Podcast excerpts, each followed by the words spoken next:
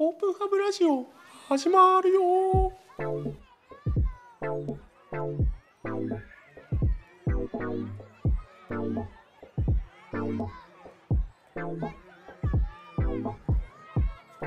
はい、オープンハブラジオ始まりました。本日のゲストはしおみんことあれ本名何でしたっけ？あれ？あのいろんな人に言われるんですよね本名何ですか？しおみ？しおみ？が名字でしたっけ？とか。塩見これ引っ掛け何パターンもあるんですけどあのフルネームでいくと、えー、中田塩見になりますあでー塩見っていつもみんな言うんですけど、はい。はい。塩見っていうのはあの名字じゃなくて名前なんですね名前珍しい名前だよね。珍しいんであのトラップ何重にも仕掛けてあるんで大体間違えないことはないっていうしおみんの簡単な自己紹介してもらってもいいですか？わかりました。えっ、と塩見こと中田塩見です。えっ、とオープンハブでは主にカタリスト、まあ、いわゆる競争案件を進めていくような、まあ、チームのところにいて、えーカタリスト、まあ、400名ぐらいいるんですけど、まあ、その人たちと一緒に競争案件作っていったりだとかあとはそういう人たちがより動きやすいような、まあ、仕組みだったりとかっていうのを、まあ、考えているようなところにいます。はい。よろしくお願いします。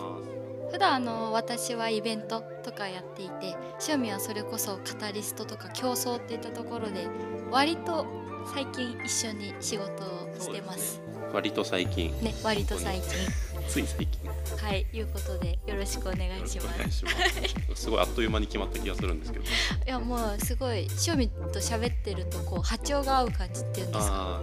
あのゆったりなんで、あ私もゆったりなんでのんびり。のんびりゆったりラジオで今日は行きましょう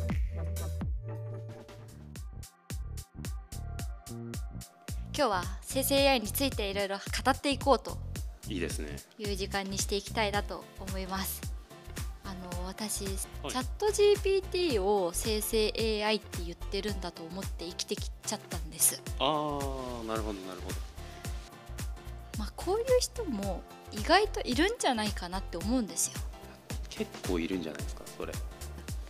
なんかもともと生成 AI、まあチャット GPT もそうですけど、結構いろいろそれこそまあ今だと画像を作るのとかもうん。割と浸透してきてるなと思うんですけど、はい。なんですかね。もともとそんなチャット GPT がどうこうっていう感じではなかったですね、個人的には。あとニュースでもやっぱり、なんていうんですか、画風を真似するみたいなとか、あーありますね。ああいうのって結構一時期話題になったりもしてたと思うんで、あの辺は、まああの時生成 AI ってそう呼ばれてたかちょっと記憶にないんですけど、生成 AI っていうカテゴリーで言われだしたのってなんか最近な感じがして確かにそのワードはなかったかもしれない。で改めて生成 AI が何かということなんですけど広く意味がありまして機械学習によってテキストプログラムコード画像動画音声音楽などの新しいデータを生成する AI ということでその中の一つがチャット GPT が含まれていると。でチャット GPT は、まあ、まるで人間が答えているかのように自然な受け答えができる対話型 AI を言うわけなんですよ。なるほど。でこれに成り代わって同じく画像だったり音楽だったりっていうのがいろいろあるわけですと。で実はですね、はい今後ろに流れてるこの音楽かっこよくないですか？あなんかこういう音楽使うんだと思って。今日はあのしおみんが出演いただけるってことでちょっとおしゃんな感じに仕立てたんですよ。使っていただいて仕立てたんですよ。っていうこれもですね実は生成 AI が作ってるとおお。いうことででこう知ったかぶりしてますけど塩見に作ってもらったんですよね。茶番でしたね今の。はいこれどういう生成 AI のアプリケーションを使って？でどんな感じでこう、作られていたか教えてもらってもいいですか？あ、わかりました。じゃあ画面を見せますねっていう風に見せられるのがラジオなんですけど、えっと。あの画面見えない人にも分かりやすく言葉で伝えてもらっていいですか？大丈夫です。得意なので。あよろしくお願いします、はい、えっとアプリケーション自体は使ったのはあのサウンドフルっていう、まあ、サウンドに FUL でサウンドフルっていううん。名前のサービスを使いましたと。はい。で使い方自体はもうすごくシンプルで、はいまあ、なんか曲調というか曲のテーマ、まあはい。例えばポップとかそういうのを選んだらあとは曲のスピード感、BPM って呼ばれるものとあとは、えーキーですね。メジャーとかうんうんマイナーとかの、ああいったものをこうなんで3つぐらいこうパンパンパンと選んで終わりと。なるほど。そうするともう勝手にそれに沿って曲を作ってくれるっていうのがこのサウンドフルっていうもののサービスになりますと。でそれできたのがこの流れてる曲ですね。いやすごいですよね。もうここまで来たかって感じですよね。これ無料なんですよねしかも。これ無料ですね。なんで聴いている皆さんもぜひサウンドフルで検索していただければなと。こんなおしゃれな音楽が簡単に作れちゃうと。そうなんです。皆さん使ってみてください、まあ、チャット GPT は皆さんも普段から遊び感覚でも使われている人って結構もう多いと思うので違う生成 AI をぜひ紹介していきたいなと思います。違うもの。他のおすすめ生成 AI しお。みんが選ぶ。私が選ぶ。私が選ぶ。おすすめの？おすすめの生成 AI があればご紹介いただきたいと思っています。なんか先頭に面白いワードがついてましたね今。はいじゃあちょっと生成 AI まあ絵とか画像とかチャットとか、いまあ、いろいろあると思うんですけど面白いなっていうところが本当に強いのではいそれ紹介したいと思うんですけど、まあ、はい何の、何ができるのか何を作ってくれるのかっていうところについてまず簡単に紹介すると、まあ、いわゆるスライドパワーポイントはい。プレゼンテーションスライドみたいなのをこう自動で作ってくれるサービスっていうものがもう今出ていると。うんうんトームという TOME っていうやつですね。まあ、どういうふうに作ってくれるかっていうと、はいまあ、何らかしらこういうもののプレゼンテーションスライドを作りたい、まあ、例えば、えーまあ、私好きな動物って、まあ、皆さんご存知の通りパンダなんですけれども まあ例えばパンダの生態についてじゃあプレゼンテーションしたいなという時にパンダの生態についてっていうこのワードをこのですねあのアプリケーション上で入れるともうそのパンダの生態についてっていう、まあ、テーマでスライドをアジェンダから中身までさらには画像もつけて作ってくれると。パンダの生態についてって今入力をしてあとエンターボタンをですねポチッと押せばもう作成が始まります、はい。今押します。押しました。さあどうなるかな、えータイトルが今できました。パンダの生態大解剖おーこうなるんですね。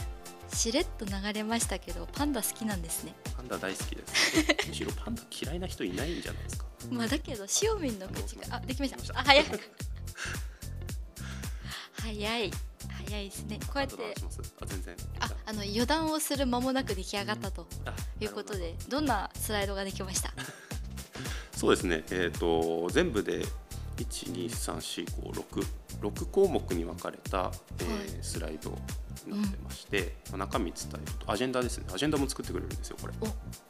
パンダの生息地食性外見繁殖保護活動パンダと人間の関係。この全部の6つについてうん。それぞれ、まあ、食べるものって言ったら竹ですけど竹はい。食べてる画像の、こうパンダの画像と一緒に載せてくれたり。あ本当だ。可愛いすごい。パンダと人間の関係についてパンダと人間がこう一緒になって遊んでるみたいな絵がうんうん。あこのアジェンダから紐づく画像がチョイスされて出来上がってる。これも勝手にあれですからね。入れたのパンダの生態についてだけですから。だけで。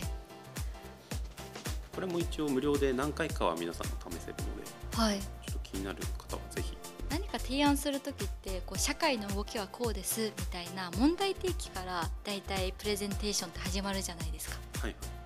そういう時にすごい便利ですね。結構その生成 AI の良さみたいなところってたまさにそれだと思ってて。はい。抜け漏れなくきちんとこう整理して出してくれる、うん。まあ、例えばこういうフレームワークを使ってくれみたいなチャットはい。GPT とかもそうですけど、はい。伝えると。それに沿ってこう回答してくれるっていう。うん。それって一つすごいことだと思ってて人間だと結構ねなんか作ってくれって言うとあれそこ抜けてない視点みたいな、まあわかります。よく言われますけど。なんかアウトラインが揃ってる感じですよね。そうなんですよね。確かに。でアウトラインだけちょっと欲しいななんていう時使うのもありですよね。まるっと使わずとも部分だけ利用するなんていうのももありですね。ありだと思いますでも一番びっくりしたの速さでした。これ特に早いですねこのアプリいろいろ使ってみても特に速い。特に早い。あ本当。デザインが割と構成もシンプルではあるんですよね、このトームっていうアプリは。うんうん。右側に画像が出てきて左側にテキストが出てくるっていう、はい。すごいシンプルな構成なのでうんうん。それもあってなのかもしれないですね。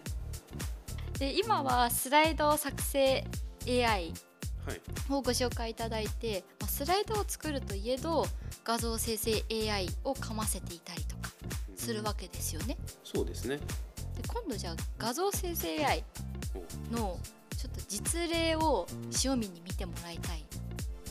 あわかりました。近畿大学学生ポスターと検索をするとですねなんとこれが出てくるんです。近畿大学さんが設定したコンセプトの後ろにですねあの学生の写真がありますこれ本当に学生っぽくないですか？えこれ？これ実は生成 AI で作られたものです。えじゃあこれ現実にいない人たち？そう現実にいない人なんですよ。でただ作らせるには近代生の顔写真を200名事前に学習させた AI と紐付けて実在しないけどなんかいそうな近代生っていうのを吐き出させたものなんですよ私たちそんなにこう近代生っぽいなってパッとは分かんないけどもなんかこう6人こう揃ってるとぽい学校の色出てくる感じしません？確かになんか若干やっぱ似てる部分っていうか言語化はちょっとしづらいけどなんとなくその伝わってくる匂いというか。これすごくアップした画像を今塩民と共有してるんですけどやっぱり毛穴がなかったりとか？すごいですねこれ。別にこういう引きで見たらそんなに毛穴がないとかうん。そんなにこう注目しないから違和感ない。ここまで来てるんですよ。いやもうだって今現実でも加工とかで全然消えるじゃないですか毛穴とか。って考えたら確かにそんな違和感でもないのかもしれ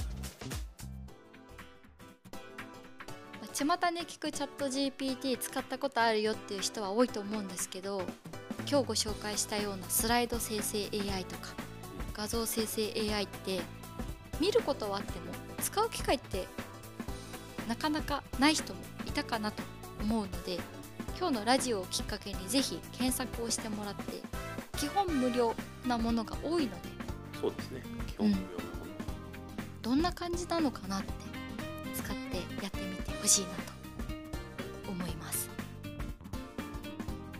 はい。本日もご清聴いただきありがとうございます。本日のゲストは塩見こと中田塩見さんでした。ありがとうございました。ありがとうございました。